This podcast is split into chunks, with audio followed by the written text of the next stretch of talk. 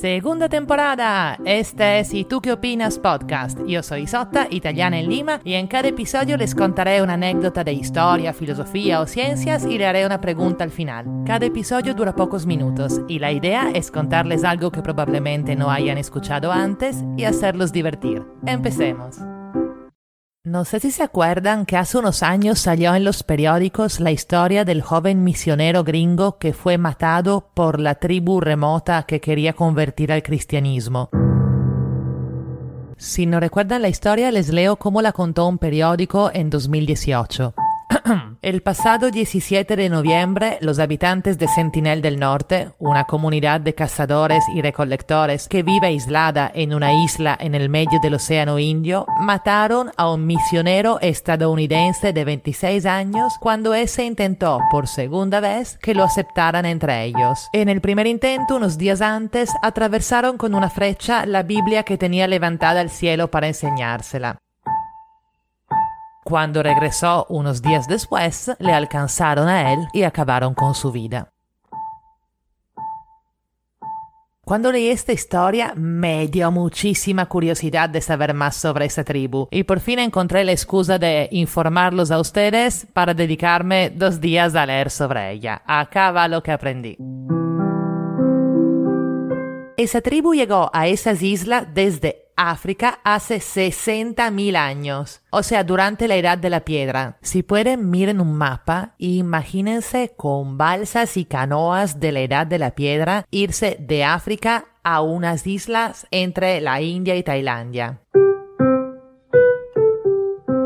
El archipiélago se llama Islas Andamán y la de que estamos hablando en particular se llama Sentinel del Norte. Todo el resto del archipiélago fue colonizado y solo Sentinel del Norte pudo mantener su aislamiento. Los habitantes de Sentinel del Norte fueron tan buenos asustando a extraños con sus flechas que se quedaron aislados durante decenas de miles de años. O sea, se quedaron viviendo en la edad de la piedra como sus ancestros que habían llegado a la isla 60 mil años antes. Y piensen que solo llegaron a la edad del hierro gracias al metal de algunos naufragios que llegó a sus playas. ¿Y saben cuál fue el primer uso que le dieron a este metal? Ponerle puntas de hierro a sus flechas. Ok, en una nota más triste, ¿se imaginan el sistema inmunológico de esas personas? Prácticamente nunca ha entrado en contacto con nada. O sea que ese misionero hubiera podido cometer un genocidio involuntario solo con pisar sus playas. Y muchos de los artículos sobre él se hacían la pregunta, ¿pero ese chico era malo o era solo un joven confundido? Yo creo que es muy difícil considerarlo un joven confundido cuando él sabía lo que pasó con las otras islas del archipiélago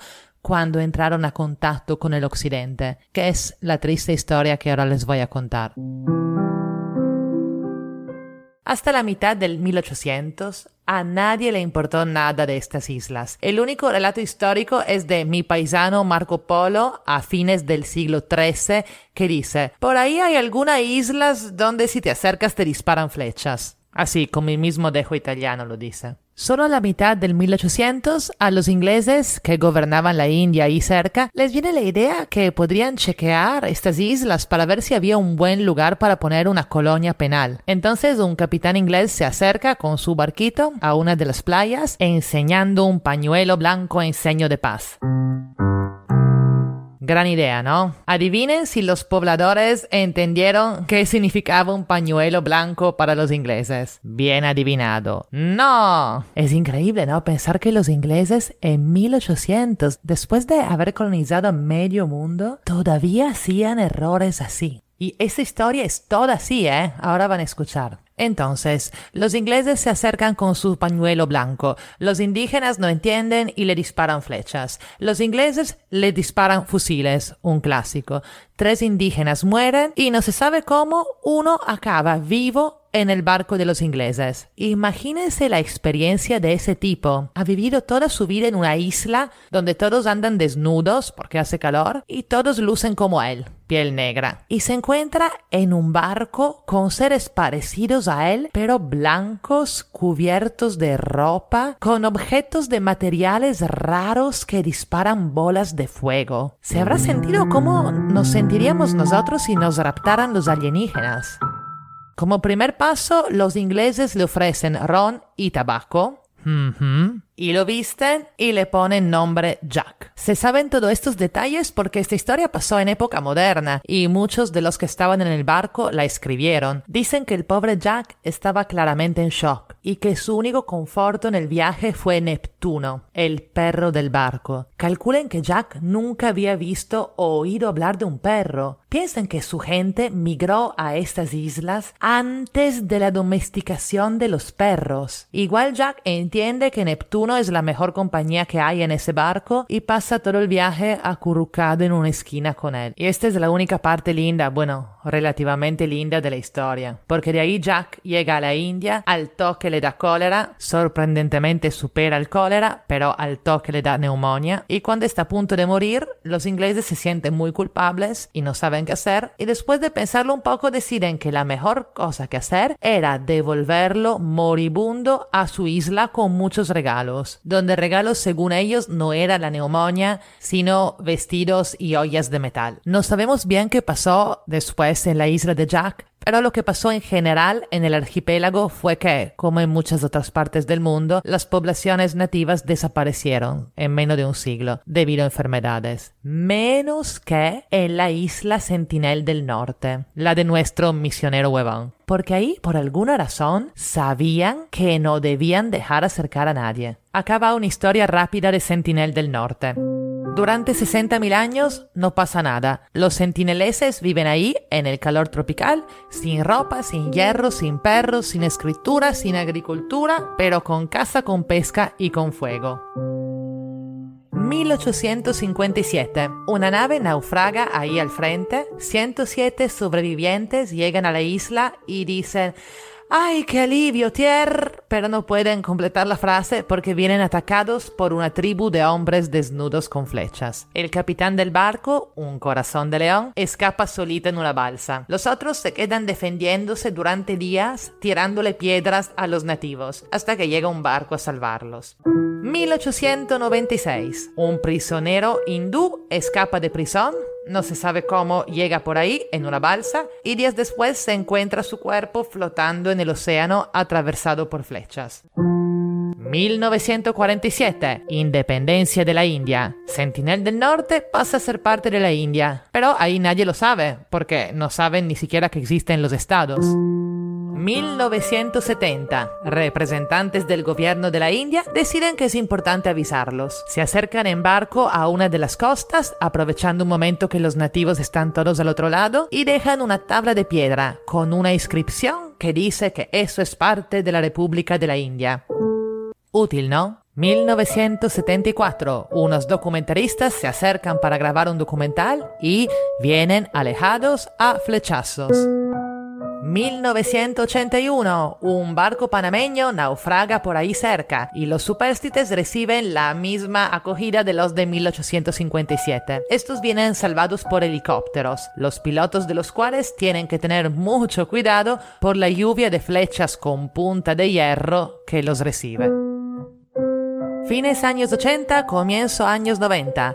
Antropólogos y científicos de la India intentan hacer contacto amistosamente. Hay muy raros momentos en que los de la tribu se acercan para recibir regalos. Por ejemplo, hay un video en YouTube donde se ven los nativos acercándose al barco de los científicos para recibir nueces de coco. Pero estos momentos son muy pocos y inconstantes. O sea, las veces después del video de los cocos, los antropólogos son recibidos a flechazos. Paréntesis. Si buscan el video en YouTube, escriben algo tipo sentineleses coconuts, algo así. Es impresionante ver cómo se les ve en salud y fuertes y guapos. Parecen modelos de Instagram esos tipos. Bueno, al final, en los noventas, el gobierno de la India decide que no es buena idea seguir molestándolos y más bien que hay que protegerlos, como son los últimos representantes de su etnia. Y hace una ley que prohíbe acercarse a la isla más de 3 millas náuticas. Por si acaso, después del tsunami del 2004, mandan un helicóptero para ver si todo está bien y el helicóptero viene recibido a flechazos. Así que deduce que todo está bien y se aleja. Y así llegamos a 2018 con nuestro misionero huevón.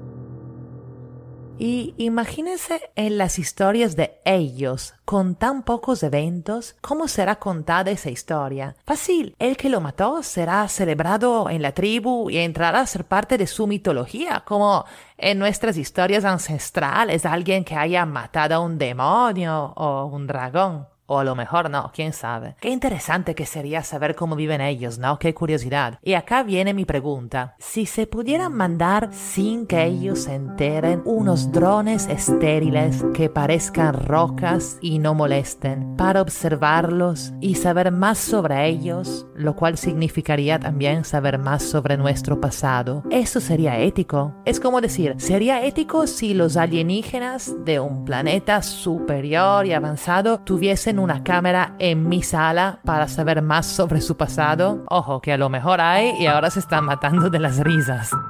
Ya, bueno, me cuentan qué opinan. De los drones rocas, por si acaso, no de los alienígenas en mi sala. Y si esto les gustó, por favor, compártenlo y suscríbanse. Para suscribirse pueden buscar la frase ¿Y tú qué opinas podcast? en Apple Podcast, Spotify, Stitcher, YouTube o donde sea que escuchen podcast. No escuchan podcast y no saben por dónde empezar, bájense Castro FM. Es la mejor app para escuchar podcast y es nuestro fantástico sponsor, Castro FM, 4M, solo per iPhone, recomendadísimo. Besos a todos y mándenme sus opiniones.